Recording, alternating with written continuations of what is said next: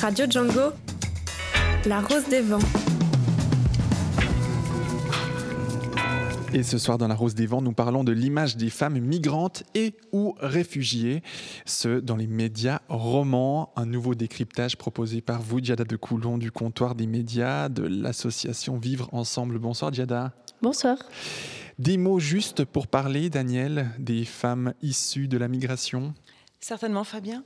Surtout quand on sait que ces femmes migrantes et ou réfugiées sont euh, trop peu ou sous-représentées euh, dans les médias, alors que les femmes ont toujours eu euh, des parcours de migration. Et ce n'est pas un phénomène récent, même si les médias peinent à le prendre en compte. Avec ou sans mari, les femmes migrent.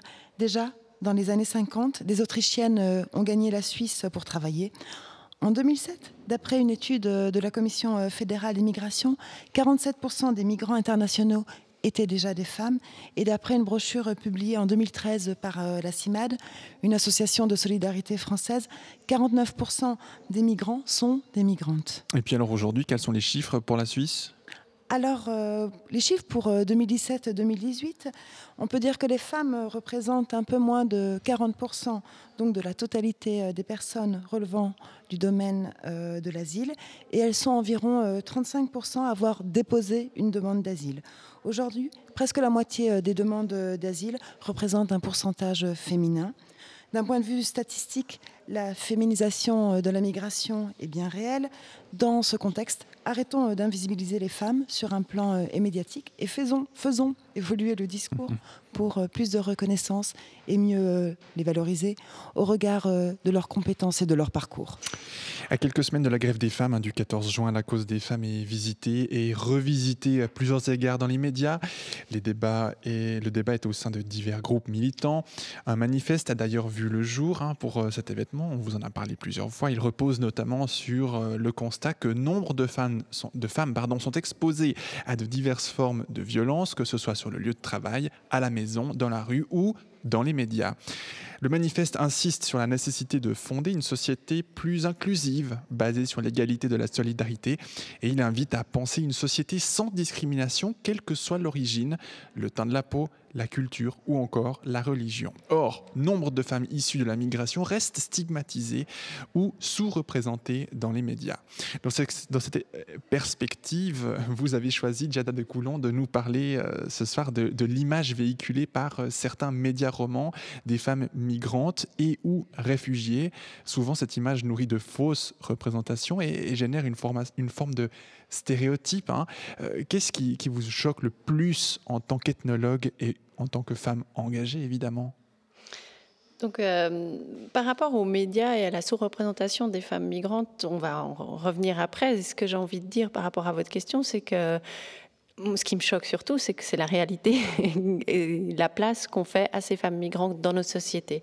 C'est-à-dire que cette représentation parle de nos représentations euh, des femmes migrantes, le fait qu'on qu les range dans des, cases où on les, on les associe à des sociétés patriarcales ou à des mœurs qui ne seraient pas les nôtres, alors qu'on devrait peut-être plutôt reconnaître la place et l'engagement qu'elles ont dans nos sociétés également. Mais de manière euh, générale, Jada, comment parle-t-on des femmes migrantes dans les journaux? Alors, premier constat, je pense qu'on en parle très peu, trop peu. Euh, il y a eu un rapport du Conseil de l'Europe qui a essayé de voir comment, dans la crise des réfugiés, ce qu'on a appelé la crise des réfugiés en 2015, les médias en ont parlé et comment ils ont parlé des femmes. Ils se sont rendus compte de vraiment l'invisibilité qui avait été donnée aux femmes. Les hommes et même les enfants sont beaucoup plus présents. Les femmes ne sont pas décrites, les femmes n'ont pas la parole. Et le deuxième point important, c'est qu'on parle beaucoup des femmes à leur place dans les médias. Et de manière générale, une autre recherche plus récente là, de la Commission fédérale contre le racisme qui a été publiée en 2018, qui parlait de la qualité de la couverture médiatique des musulmans en Suisse, euh, mentionne très peu, de toute façon, le sujet des femmes, ne s'intéresse pas beaucoup à comment les femmes musulmanes sont dépeintes dans les médias, mais euh, souligne à partir d'événements, comment les médias ont parlé des musulmans. Et un des événements choisis a été la votation de, contre le port de la burqa qui a eu lieu au Tessin. Et là, ils se sont vraiment rendus compte dans cette recherche qu'il n'y avait la parole n'a été très peu donnée aux femmes, alors qu'a priori elles étaient au centre de cette votation, et que par contre un des arguments qui revenait très régulièrement dans les médias, c'était le fait que euh, un argument principal c'était la défense des droits des femmes par rapport à ce port ou non de la burqa. Donc on voit le décalage. Mais pour vous chatouiller, Djada, dans ce document qui a été, euh, je crois, présenté dans Mise au point, il semblerait que les femmes musulmanes n'avaient pas envie de répondre. Voilà, c'est ce que souvent on a montré. que les journalistes précis, euh, pressés disent. Finalement, qu'est-ce qui pourrait, quels sont les facteurs qui pourraient expliquer ce manque de représentativité dans les médias? Ben, Les facteurs euh, sont moi, je pense a priori vraiment la base, effectivement, le fait que dans la réalité, dans, la société, on fait très peu de euh, place aux femmes euh, migrantes en général. Euh, mais aussi, je trouve que c'est important de rappeler la transversalité des luttes, parce que vous avez parlé en introduction de la grève des femmes, et c'est un des points de manifeste, donc de parler de l'importance euh, de la représentation des femmes au sein des médias.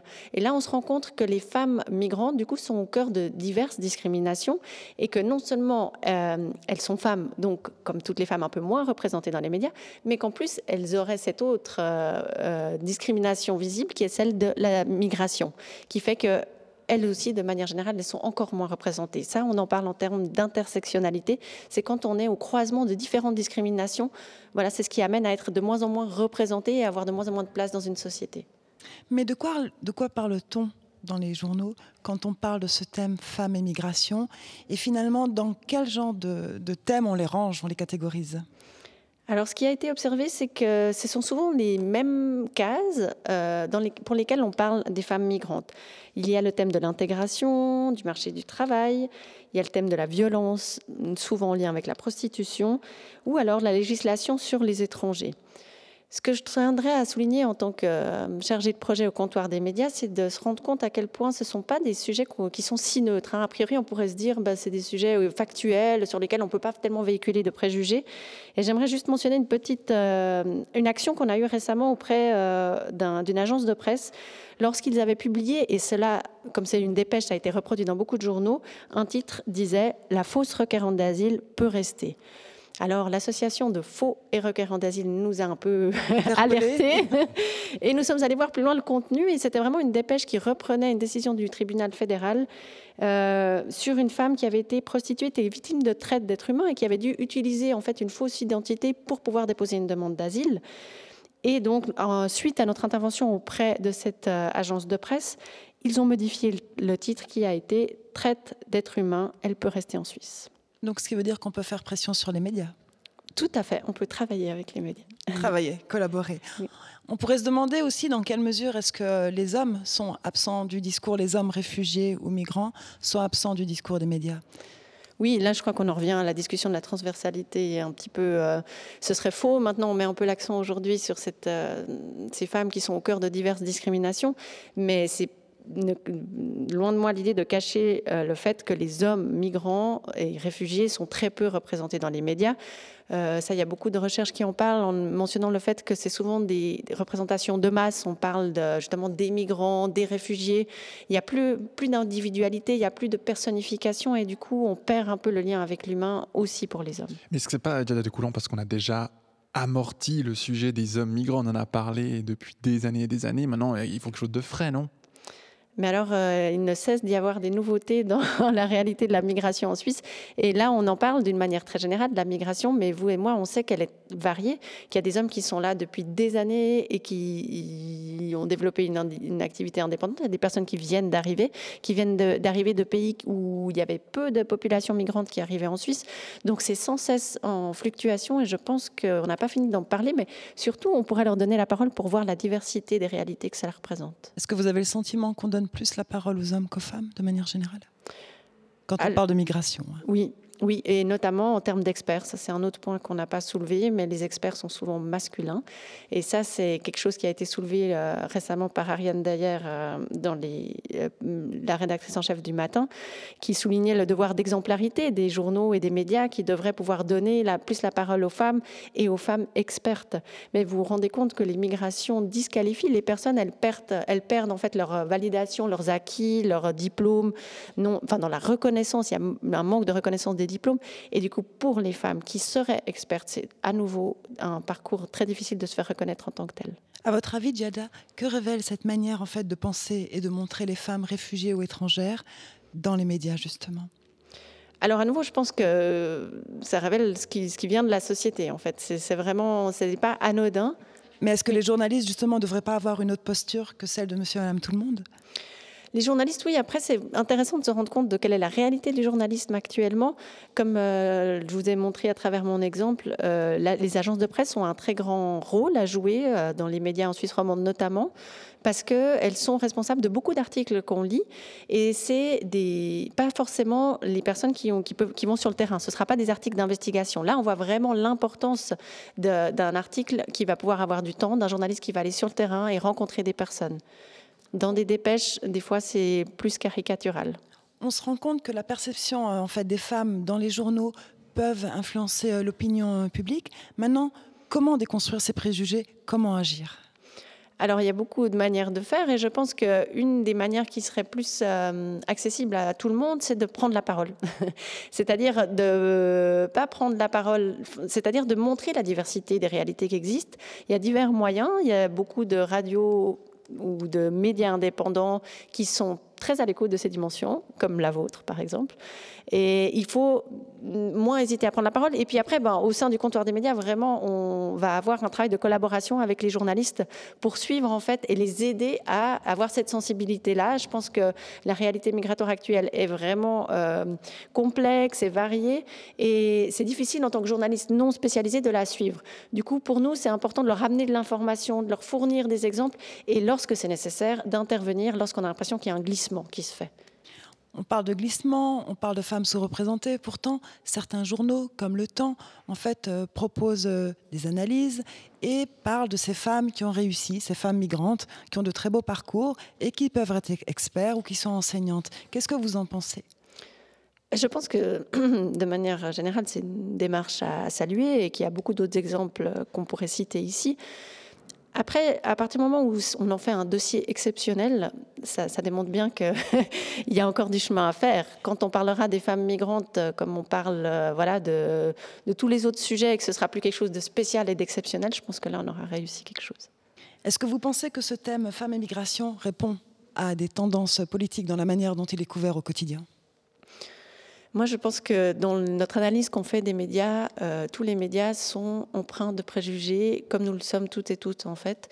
Euh, j'ai beaucoup de difficultés à différencier les médias euh, de tendance de gauche ou de droite. C'est sûr qu'il y a des médias qui vont, qui vont donner plus la parole, qui vont essayer d'aller plus sur leur terrain. Mais là, on retouche que je mentionnais le fait qu'il y a des un travail d'investigation. Il y a l'importance aussi bah, d'une presse locale qui va pouvoir avoir plus de temps pour aller à la rencontre, mais aussi d'associations qui défendent ces femmes migrantes, euh, d'événements culturels où les femmes migrantes sont mises à l'honneur. Ça, on voit que c'est important. Et puis, dans des médias locaux, mais aussi dans des médias qui sont plus spécifiquement orientés migration, je pense par exemple à Alba Info ou à Voix d'Exil, qui font intervenir des journalistes migrantes avec un parcours migratoire. C'est là qu'elles apportent leur propre sensibilité pour traiter de sujets et qui vont ramener ces questions d'une autre manière, d'une manière différenciée, je trouve.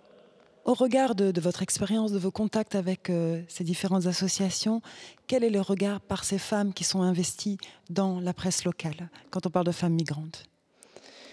Alors, pour avoir échangé discret... enfin, dernièrement avec euh, une des journalistes de Carrefour TV, elle, était très révoltée sur le fait qu'elle avait l'impression que c'était un combat un peu qui menait seule dans ses petites radios et télévisions indépendantes et qu'elle euh, trouvait que la presse euh, dans les la presse plus traditionnelle euh, traitait très peu de, de cette catégorie-là de personnes. Mais est-ce que vous avez le sentiment que ces femmes ont envie de parler de problématiques qui concernent la migration ou plutôt de problématiques de femmes ou de sujets plus intellectuels ou divers qui toucheraient en fait différentes problématiques de société, pas plus intellectuelles mais qui toucheraient différentes problématiques qui nous entourent et qui pourraient concerner leurs enfants, les études, la santé ben en fait, ça retouche un peu de ça, mais comme elles identifiaient un manque dans d'autres médias, c'était un peu l'envie de quand même appuyer sur ce focus-là, femmes, migration, mais dans la pluralité de ce qu'est la réalité.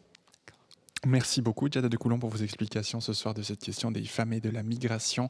Pour ce nouveau décryptage, euh, on rappelle, Diada de Coulon, que vous êtes chargée de projet pour le comptoir des médias. À bientôt. À bientôt. Une très belle soirée. Daniel, euh, présenter la migration des femmes dans toute sa diversité reste un exercice, on l'a compris, euh, plutôt subtil, même pour des médias de qualité. Alors en effet, Fabien, les femmes migrantes restent encore soumises à certains clichés, notamment dans les médias gratuits. Et pourtant, ces femmes ne sont pas toutes vulnérables et encore moins victimes. Nombre de femmes migrantes et ou réfugiées étaient, dans leur pays d'origine, chefs d'entreprise ou diplômés et indépendants d'esprit et autonomes. Arrêtons de faire de l'ombre à ces femmes et d'en faire un problème politique pour discréditer l'immigration. C'est certain, effectivement, on retiendra ça. N'oublions pas que les changements politiques et économiques de par le monde influencent l'immigration et que les expériences des migrants sont très différentes. Dans ce contexte, il paraît essentiel donc que les médias traduisent une lecture de la migration des femmes en termes, de différents, en, termes différenciés, notamment en suivant euh, le guide proposé par euh, le comptoir des médias. Merci beaucoup, Daniel, pour ce sujet. Une belle soirée. Merci Fabien. À très bientôt. Un sujet à retrouver et à réécouter sur notre site www.django.fm. Voici un petit peu de musique et puis on parle cinéma avec le City Club. La guerre, c'est comme un bateau qui coule. Et toi, tu essaies juste de nager.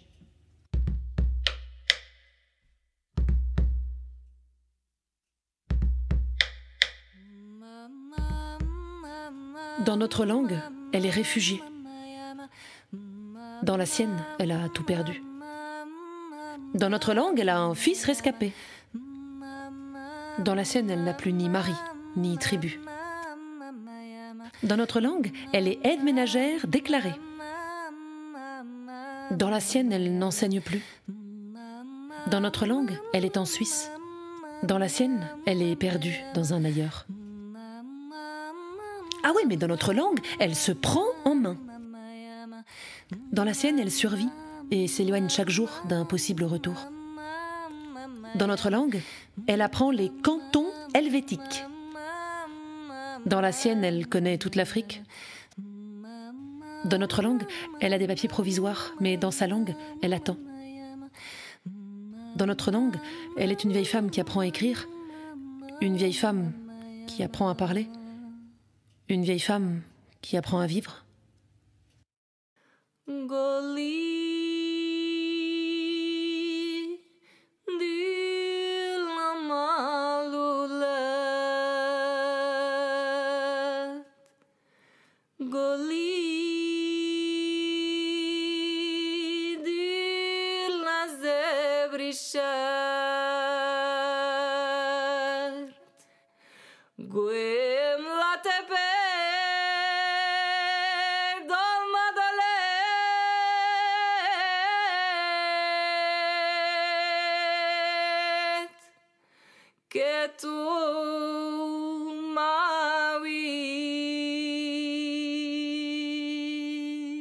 Voici un extrait L'émigrante de Claire Auduit pour clore cette rose des vents de ce mardi 28 mai sur Radio Django.